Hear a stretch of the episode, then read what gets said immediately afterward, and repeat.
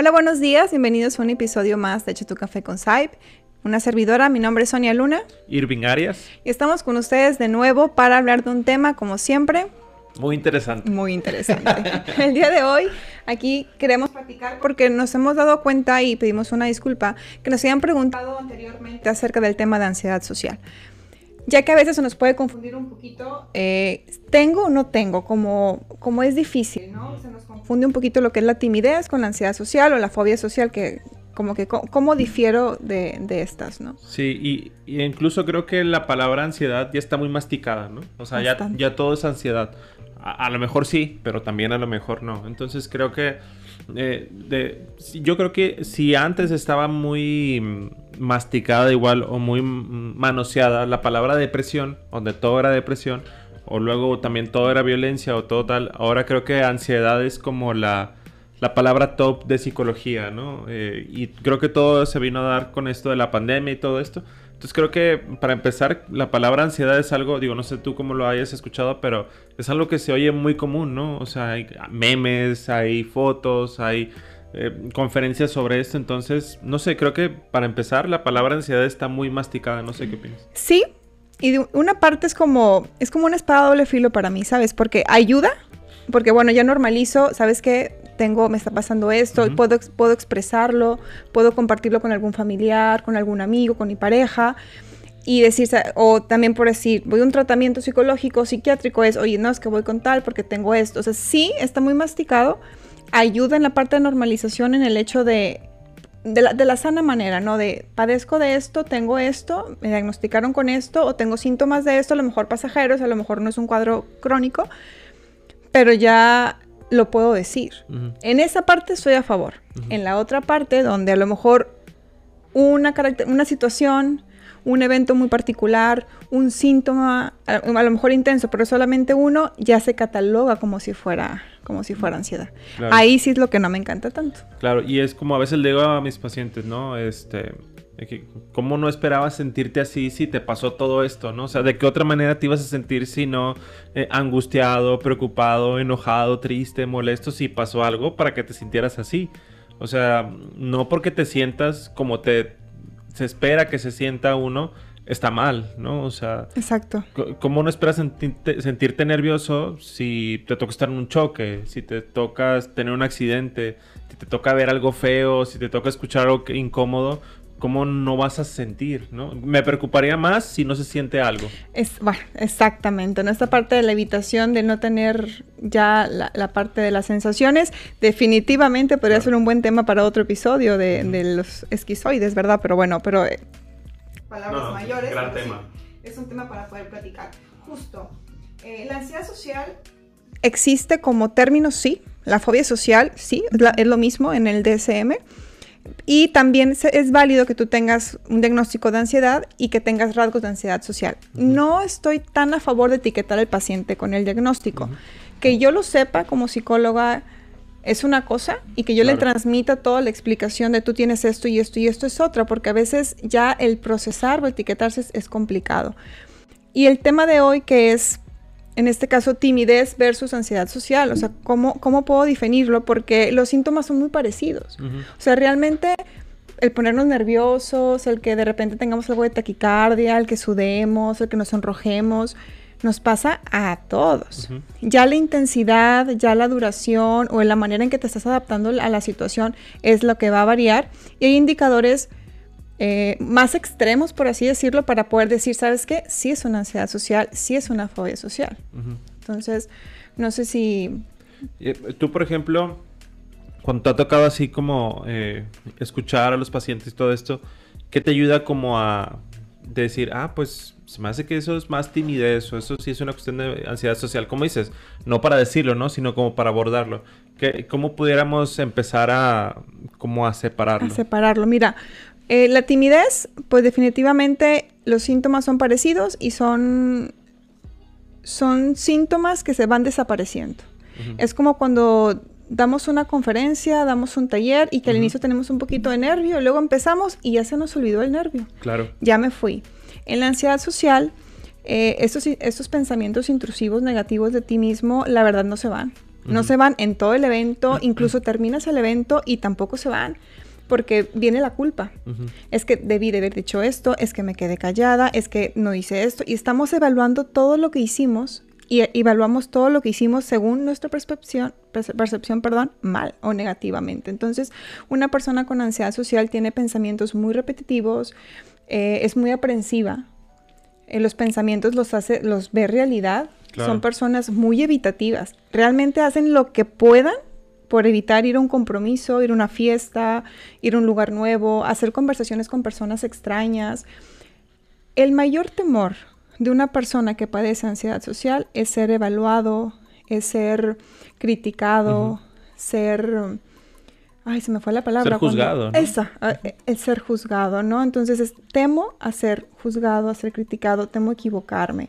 La raíz de por qué pasa esto, mira que hay bastantes, pero normalmente cuando trabajamos en el presente con eso, de ahí nos vamos dando cuenta cómo el paciente empieza a hacer conductas evitativas para no sentir las sensaciones o los síntomas de la ansiedad social. Y creo que se, se vuelve un potenciador eh, que se empezaran a que se empiecen a comparar. Ah, no, claro. O sea, el, decir, es que porque yo no puedo ser como fulanito de tal, como mi primo, como mi tío. Ah, es que mi papá es el alma de la fiesta, ¿no? ¿Cómo le hace yo todo lo contrario? O sea, eso también empieza, más bien se empieza a voltear hacia afuera y se vuelve peor, ¿no? O sea, ¿qué, me falta? ¿Qué no tengo? ¿Estoy descompuesto? ¿Qué tengo yo que no puedo ser como los demás? Y creo que sí llega a ser incluso ah, frustrante, ¿no? O sea, ya no, ya no por uno mismo, sino por lo que uno ve de, afuera. Dices, ¿cómo? O se puede llegar a pensar, ¿cómo le hacen? O sea, eh, que no les da vergüenza, pena. Si a mí hasta ir a una fiesta me provoca el malestar peor, ¿cómo ellos pueden hasta estar bailando en medio solos, ¿no? Solas. Dices algo bien importante porque se cree, la persona que tiene ansiedad social cree que todos los de su alrededor nunca van a pasar por nerviosismo, nunca van a pasar por timidez, por, vergüenza, que no sienten nada. Y, ahí tenemos ya un, un minimito, ¿no? O sea, realmente sí sienten. Claro que no están sobrepensando lo que están haciendo y para mí algo muy importante es decir, soy una persona y si quiero bailar, pues bailo. Como no tan procesar y si bailo, ¿cómo bailo? Y si no sé bailar y cómo me muevo. Y era un, dos, tres, ¿cómo? O sea, Si me caigo, ¿qué pasa si me ven? Cuando sobrepienso todo, es muy normal que me trabe. Y fíjate que hablando de trabar es algo bien interesante porque cuando trabajamos desde mi enfoque, los trastornos de ansiedad, porque pues es una categoría, son varias categorías más bien dicho, eh, la única categoría donde la distorsión o el pensamiento intrusivo negativo que aparece tiene la probabilidad de que sí pase. O sea, es que tengo mucho miedo de que si yo voy a una reunión, me hacen algunas preguntas y luego hay un silencio y no sé qué preguntar. Es que sí te puede pasar que no sepas qué preguntar. O sí te puede pasar que te quedes eh, callada ante una conferencia. Es que sí te puede pasar que te tropieces dando una clase. Como sí te puede pasar y la probabilidad es más alta que sí te puede pasar, es más difícil trabajar con reestructuración, por ejemplo, ese tipo de, de casos. Sí, no puedes negar lo que sí puede pasar, ¿no? Exacto. Y creo que esto es, digo, haciendo un paréntesis, creo que esto es importante decirlo porque ante situaciones de crisis o momentos difíciles que vemos en alguien, lo primero que decimos es, no te preocupes, se te va a pasar, o no va a pasar nada, seguro va a estar bien, o un familiar enfermo, no, va a salir, no te apures, este, nada más, este, va a estar estos días en el hospital listo.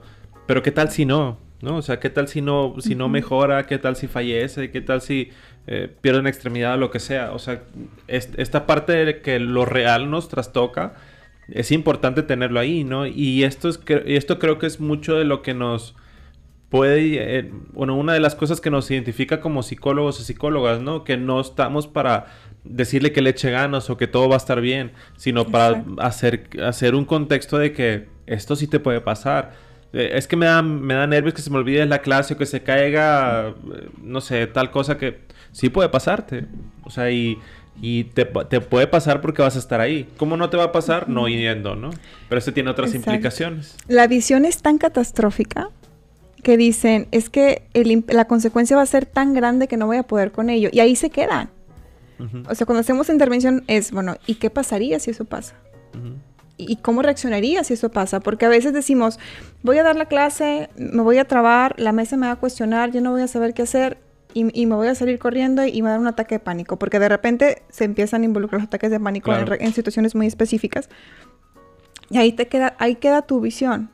Porque también pasa en las ansiedades sociales de como te llega a dar algún un ataque de pánico o un ataque de ansiedad agudo, tenemos miedo de que nos vuelva a pasar en una situación parecida. Y si fue dando clase y estoy en secundaria, ¿qué va a pasar con la universidad, con la prepa, con la, o sea, qué va a pasar con el resto de mi vida? Con mi trabajo, con, con, la parte académica. Entonces, híjole, es como... Sí, sí, sí, sí es complicado, pero todo es tratable. Lo que sí me gusta mucho decir es, no es como que se te va a quitar el 100% porque todos tenemos timidez, a todos nos da vergüenza las cosas. La intención es sobrellevar, que tu cuerpo aprenda a procesar esto que sientes y que aprendas a recordar que eres un ser humano. Son características muy peculiares para poder decir si tenemos un trastorno de ansiedad social, donde evito, o sea, prefiero hacer desvelarme y hacer miles de trabajos con tal de no poner, exponer una clase, porque han llegado alumnos que me dicen, maestra, es que no puedo dar clase. Maestra, póngame los trabajos que usted quiera, pero por favor no me ponga a dar clase. ¿hasta qué punto estoy alimentando esa creencia que él tiene? Porque son creencias que las hacemos realidad. Para mí es muy importante trabajar con el paciente. Él recuerda que eres un ser humano. Te vas a equivocar, pues todos nos equivocamos. No, claro. Con, esta parte. Y, y pues bueno, la ansiedad social como objetivo, objetivo es tengo temor o tengo mucho miedo a ser evaluado, criticado y ser juzgado. es, y lo que hago son conductas evitativas exageradas. Si esa relación se mantiene en tu día a día, pudiéramos hablar que tienes rasgos de ansiedad social. No sé si un trastorno, porque ocuparíamos ir con un profesional, te aplicaría una serie de, de encuestas, de instrumentos, una entrevista, una, claro, y ver qué procede, ¿no? Pero ahora también puede pasar, es que yo ya tengo ansiedad, pero no me pasaba esto con los amigos y ahora me pasa. ¿Qué pasa? Bueno, es que el patrón de tener ansiedad, los pensamientos repetitivos, intrusivos, son los mismos en todos. Nada más que antes te tocaba con el familiar enfermo claro. y ahora va a ser con, cuando vas a alguna fiesta nueva. Entonces se empieza a generalizar porque le damos mucho poder a los pensamientos, ¿no? A esta, a esta parte de cómo, cómo lidio con, con todo esto. Creo que una gran clave, y lo dijiste, es saber que este, este tipo de situaciones que estamos mm, percibiendo nos están cambiando nuestro ritmo de vida, ¿no? O sea, llegar a un punto en el eh, no puedo ir a comprarme de comer o no puedo hacer mi trabajo bien o mi tarea que antes sí la hacía, ahora estoy teniendo dificultades. O sea, cuando ya estás como atravesando cosas cotidianas, yo creo que sí valdría la pena voltear a ver para, para poder saber qué hacer, ¿no? Ir con un especialista, atenderte, aceptar lo que, está, que estás pasando por algo, ¿no? Exacto. Y, y qué difícil, eh, vamos, por decir, si te, si te preocupa o si te molesta o te incomoda hablar de ti, ir a un lugar donde tienes que hablar de ti, qué que complicado, ¿no? O sea, sí, es difícil, o sea, sí es una situación compleja, es una situación que sí sucede, es algo real, porque luego, ahorita me, me, quedé mucho con el ejemplo de las clases y todo esto y los alumnos que, o alumnas que a veces les va mal en la escuela por esto porque no, no, no van el día de su exposición, o no van, no van a clases, ¿no? Exacto. Y entonces empieza a tener problemas en casa porque bajan calificaciones y cómo es que te está yendo mal si te doy todo. Eh, sí. Y viene la culpa. Ah, exacto, ¿no? Y empiezas a reprobar porque no diste clase o porque no diste tal exposición o no te presentaste o lo que sea. A ver, no es fácil, o sea, puede ser algo muy complejo que no se trata de que el hijo, la hija o los hijos tengan todo, ¿no? Es que yo te doy escuela, te doy para que salgas, tienes amigos, tienes tu, en tu cuarto tus cosas, ¿por qué te está yendo mal? No tiene por qué irte mal, o sea, cuando es algo que sí está pasando, ¿no? Eh, y no se trata de echarle ganas, no se trata de respirar nada más, no se trata de ahí hazle despacio, ¿no? Va a salir, no pasa nada, es que sí pasa. O sea, sí pasa, es más fácil decir, vamos a intentarlo. Y si algo sale mal, veremos cómo lo hacemos o cómo, cómo, cómo procesamos eso, ¿no? Porque, porque la persona que tiene ansiedad social, otro punto importante que se me olvidó es que cree que los síntomas físicos que tiene son notorios por los demás. O sea, si en este momento yo estoy sintiendo que el corazón me está palpitando, todos se dan cuenta. Exacto. Y tengo un temor ahora extra porque se van a dar cuenta de que yo no estoy a gusto, de que yo no puedo hablar, de o los silencios incómodos. Claro. Entonces es mi culpa. Entonces, y todos, todos me están viendo. Entonces, para evitar situaciones incomodísimas a un grado muy, muy grande, es la evitación extrema, como lo dijiste tú. O sea, ¿cómo no vas a entregar un trabajo final, un proyecto, ir a una exposición importante?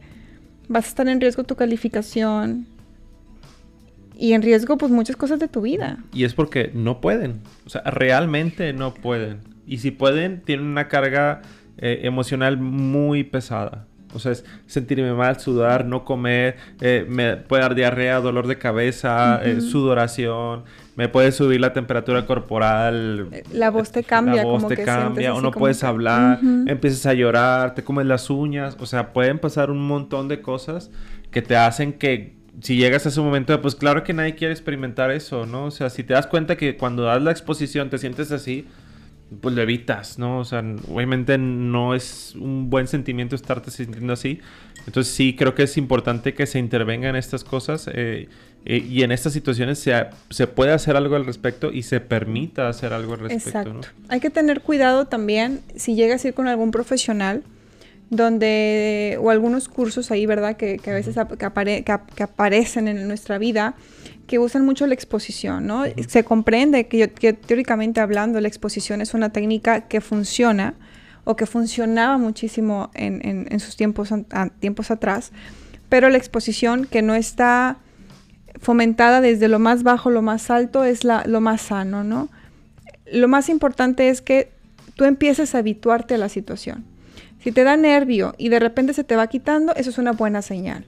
Si te da nervio y no se te quita, al contrario, sube y te das cuenta que en los siguientes cinco eventos te pasa lo mismo, ya ve a, ve a, tratarte, ¿no? Porque esto sigue subiendo, es una bola de nieve que se va porque le estás dando evidencia a tu cerebro o a ti que sí va a pasar. Claro. Entonces lo que vas a hacer es más conductas evitativas para no, no tenerlo. Entonces, qué triste qué triste es, para mí es tristeza no poder hacer muchas cosas donde la persona tiene habilidades, capacidades, y decir, bueno, si trabajo esto, pues me apertura a hacer más cosas. Sí puedo hacer más cosas, que otra cosa que hay que trabajar aparte es la vergüenza. O sea, ¿cómo voy a trabajar que tengo ansiedad social? Tengo que aceptar que tengo ansiedad social o que tengo rasgos de ansiedad social que algo para, está que pasando. para que eso funcione, porque si no lo verbalizamos, si no lo aceptamos, pues va a estar bien complicado también que esto pueda funcionar en tu tratamiento psicológico. Claro, y que puede tener, como dijiste hace rato, N cantidad de orígenes, ¿no? Ah, sí, eh, eso Padres muy exigentes, entornos muy difíciles. bullying. Bullying, agresividad que sufriste o... Una escena vergonzosa muy fuerte. Ajá, exacto, traumas muy directos o incluso un entorno familiar o personal donde fuiste ignorado, ignorada, donde no fuiste tomado en cuenta, donde tienes que sobresalir siempre, donde puede haber culpa incluso que no se puede sanar tan fácilmente. O sea, ahí... Va, eso, meternos en la raíz, fíjate que es un sinfín de, de por qué puede pasar, por muchísimas razones. Y es caso por caso, o sea, es situación por situación, por lo que lo que le funciona a uno no le va a funcionar a todos. Exacto, hay grados diferentes hay situaciones diferentes. Hay personas, me ha tocado tener pacientes que a pesar de ello se desempeñan bien profesionalmente. Ellos dudan de sus capacidades, pero bueno, nos damos cuenta que por los reconocimientos y halagos de los demás les va bien. Pero a lo mejor en la parte social de realmente interactuar con personas desconocidas les va mal.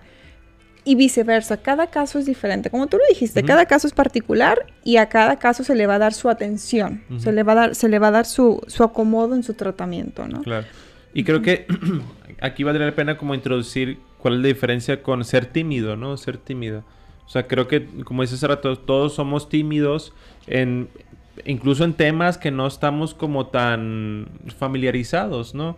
O sea, a lo mejor te desenvuelves fácil platicando de psicología, pero cuando empieza la cuestión de un, tema de ingeniería o temas más comunes de fútbol o cierto deporte donde uno pues no se siente tan seguro de opinar porque no conoce el tema, no conoce el caso, pero aún así puedes preguntar. Hay veces que las preguntas están como mal vistas en el entorno, entonces uno empieza a sentir este, este esta emoción de, pues me hago un poco para atrás, me, me centro en escuchar, ¿no? Y es donde empieza, órale, ¿por qué tan callado? ¿Por qué tan callado? Si tú eres así, así, así, ¿qué está pasando? Entonces, ese, las cuestiones del entorno también pueden llegar a definir cómo nos estamos sintiendo nosotros, ¿no? Y eso no significa... Pueden reforzar la timidez. Exacto. Que no significa que tengas ansiedad social, perdón que te haya interrumpido, hablando de interrupciones, ¿no? Pero sí, la timidez se tiene que habituar, ¿no? Hay síntomas y se bajan, o sea, van bajando. Entre más tiempo dure la situación de exposición, nos da más tiempo para que bajen los síntomas. A veces en, pacientes con ansiedad social hacemos eh, experimentos conductuales para poder que se den cuenta que la consecuencia catastrófica que creen no pasa, pero son, son tiempos muy cortitos que no son suficientes. En la cuestión de la timidez, pues es bastante normal sentir donde hay un contexto como el que tú comentaste, hasta yo me sentiría incómoda, y que, uy, me siento incómoda. La, la diferencia es que me voy a mi casa, me acuerdo y lo suelto. Sí, listo. No siento culpa. Pues, ¿sabes qué? Hablo conmigo. Pues es que yo no sé nada de fútbol. O sea, pues, pues me quedo callada. Exacto. O digo, pues es que no sé. Y pues es que ustedes hablan y yo escucho porque no sé. Entonces, mientras yo no sienta la culpa, yo no esté dándole duro y darle con el pensamiento, no duren los síntomas en el momento, ya puedo decir, tengo timidez o tengo rasgos de ansiedad social cuando estoy en algunos eventos en particulares o con algunas personas en particulares, porque a lo mejor cuando es una jerarquía de que, oye, yo estoy muy bien con todos, pero nada más llega ese maestro o nada más llega ese jefe o ese coordinador y, y no, puedo. Puede ser también que pase con una persona, que son otras cosas que trabajar, pero no quiere decir que sea ansiedad social como tal. Pueden ser rasgos o puede ser timidez en este caso. Sí, y que yéndonos así como estirando un poco la liga, eh, ser tímido tampoco está mal. No, ¿no? Pues, todos. Exacto. todos tenemos timidez en algo en la vida. O sea, si somos, y en general, si somos alguien, si nos identificamos con una persona tímida, de pocas palabras, que no es tan sociable y, y estás cómoda ahí, pues ya está, ¿no? O sea, así como las personas extrovertidas, como las personas que son más, este, más impulsivas para hablar o las personas que son más cordiales, más amables o que incluso eh, en su lenguaje es como más floreado, con más detalles. Así hay gente que es tímida y listo, ¿no? Y sabes que yo no disfruto tanto las fiestas, no tengo por qué disfrutarlas. Eso es algo que acabas de decir importantísimo, porque una cosa es que lo evites y otra cosa es que no te guste. Son cosas diferentes. Sin irme al extremo de los esquizotípicos, de que no me gusta porque no, no siento nada. O sea, el hecho de pues me quedé en casa porque no me gusta ir a las fiestas, no me gusta la música y el sonido, que aquí estoy. Pero si voy a una reunión tranquila, sin problema. Ah, me quedé en casa porque es que no sé qué va a pasar y qué me voy a poner y cómo me van a ver. E, esa es la diferencia, el, objetivo de por qué te quedaste en casa. Si te gusta y lo disfrutas, dale, es tú, así eres tú. Pero si no lo haces porque estás evitando algo, tenemos... Bay Day, Bay Day, tenemos un problema. Justo ahorita me acordé de un caso de que, encontré por ahí, ¿no? que, me, que me tocó tratar. Que era, eh, yo soy, me decía, yo soy tímido, pero sí voy a fiestas. Pero yo no platico con una bola, yo agarro una persona y platico. Ahí está. Entonces, o sea, voy, pero siempre que hay alguien con quien platicar. Dice, es una fiesta donde está la música a tope, no es para platicar. Dice, yo pues, voy a estar a un lado, no lo voy a estar disfrutando, no voy, porque yo prefiero platicar, no en grupo, con una persona. Entonces, ah, pues está bien, o sea, listo, no pasa nada. Si lo disfrutas, si estás haciendo, si estás yendo con estas situaciones que están y aún así puedes pasarla bien, adelante, ¿no? O sea, y también había momentos donde decía, ¿sabes qué? Prefiero ir a fiestas donde hay mucha música porque así no tengo que hablar con nadie. Entonces, pues mira, estoy ahí escuchando la música, estoy tomando y listo, ¿no? No bailo porque a lo mejor no hay mucho espacio, entonces también me la paso bien donde está este entorno.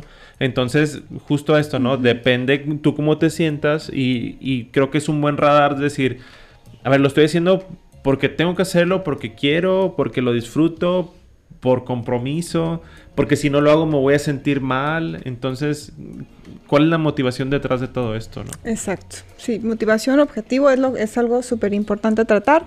También hay eventos que te van a generar más ansiedad o más, más timidez o más vergüenza porque son eventos muy, muy importantes, ¿no? Una entrevista de trabajo, un, un, una, una un examen de tesis, etcétera, ¿no? Y bueno, Irving, me gustaría saber para hacer la actividad de Yo Nunca Nunca, como todos los episodios, quisiera saber si tú nunca nunca has sentido algún rasgo fuerte de ansiedad social ante alguna situación en particular que tenga que ver con, con la cuestión de...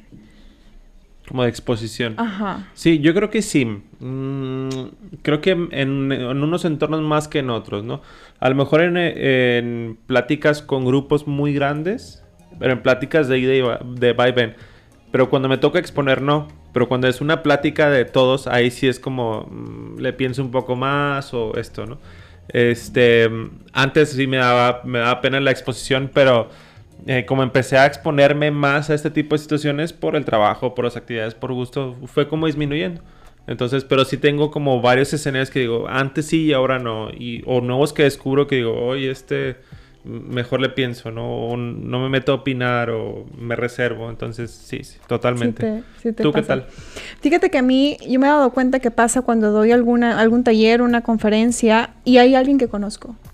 Un familiar o el familiar de alguien que conozco, ahí como que de repente siento y de repente se me olvidó que estaba la persona, pero al inicio sí me empieza nervio, incluso no sé si llamar un rasgo de ansiedad, y después como que ya, ya se pasa, ¿no? Es cuando he detectado que sí me pasa en, en, en, exposiciones. Alguien ahí que conoce. Exactamente. y pues bueno, digo, es un tema bastante, bastante amplio. No nos quisimos meter en intervención, solamente la explicación de la, diferenciar estos dos términos, porque ya en otro episodio nos gustaría pues traer a lo mejor algún experto, si no pues nos aventamos el hecho de cómo tratar o lo recomendable para tratar casos de ansiedad social, ya que hay bastantes, habemos muchos casos, y la intención es darle seguimiento a esta parte. Claro, totalmente. así es. Bueno, pues espero alguna otra cosa, Irving, no, adelante. Creo que, creo que es, digo, como dices tú, es un gran tema, es muy, es muy actual, ¿no? Sobre todo que ahora eh, me, enfoco mucho en los alumnos porque es con, quien, con quienes estoy más eh, tratando que, oye, de lo, de lo virtual lo presencial fue muy complicado, ¿no? Híjole, es que creo que se nos faltó mencionar esa parte. La pandemia ayudó bastantísimo a los de ansiedad social porque pues no tenían contacto con la gente y en el proceso de los que no tenían tanto rasgo incrementó. y qué complicado fue el regreso. Sí, el, apagar la cámara y bajar ya no están al se acabó la clase y aquí siguen todos, aquí seguimos todos, ¿no? Platico, no platico, y ellos están hablando, yo no, ya hicieron amigos, porque yo no puedo, tengo algo mal y... Aquí no puedes apagar la cámara nada más y ya. Exacto, ni el micrófono, ¿no? Exacto, entonces... difícil. Yo creo que es importante trabajar esa parte en la, en la siguiente, todo esto que pasó de, intervención y, qué pasó con esto de la pandemia. Y pues bueno, bueno, les recordamos que estamos aquí para dar los temas que a ustedes les sean de agrado para seguir trabajando y que ustedes vayan aprendiendo cada vez más. Les recordamos también suscribirse y darle un like al, episodio si te gustó y pues que lo compartan, que le piquen a todos los botones que puedes tener algún amigo, algún familiar que sabes que se me hace que tiene algo de rasgos, déjame se lo, paso para ver si le hace clic. Si no le hace clic y no te dice nada, no, no suéltalo. Tampoco le estás diciendo que, que, tiene que ir a terapia, ¿no? Pero ya es una ayuda, es, es aviéntale el, el, salvavidas. El salvavidas, ya que tome la persona el salvavidas, ¿sale? Y bien, nuestras redes. En Facebook estamos como Centro Psicológico Integral SAIP. En Instagram estamos como Centro Psicológico SAIP. Ahí pueden mandar también dudas, preguntas y demás. En nuestros en nuestras redes personales, Irving. Yo estoy como arias.psicología. Me pueden encontrar en Instagram y en Facebook. Así es. Y yo, pues no sé por qué lo tengo diferente, pero bueno, Facebook estoy como Sonia Luna Psicóloga y en Instagram estoy como Psicóloga Sonia Luna. Voy a ver cuál de las dos puedo cambiar porque de repente me confundo. Y bien, este episodio lo puedes encontrar en YouTube. En el podcast estamos como eh, Centro Psicológico SAIP y en Spotify como Échate un café con SAIP. Así que Espero haya sido de su agrado. Se acabó y el pues café. se acabó el café y es todo por hoy. Bien, hasta luego. Nos vemos. Bye.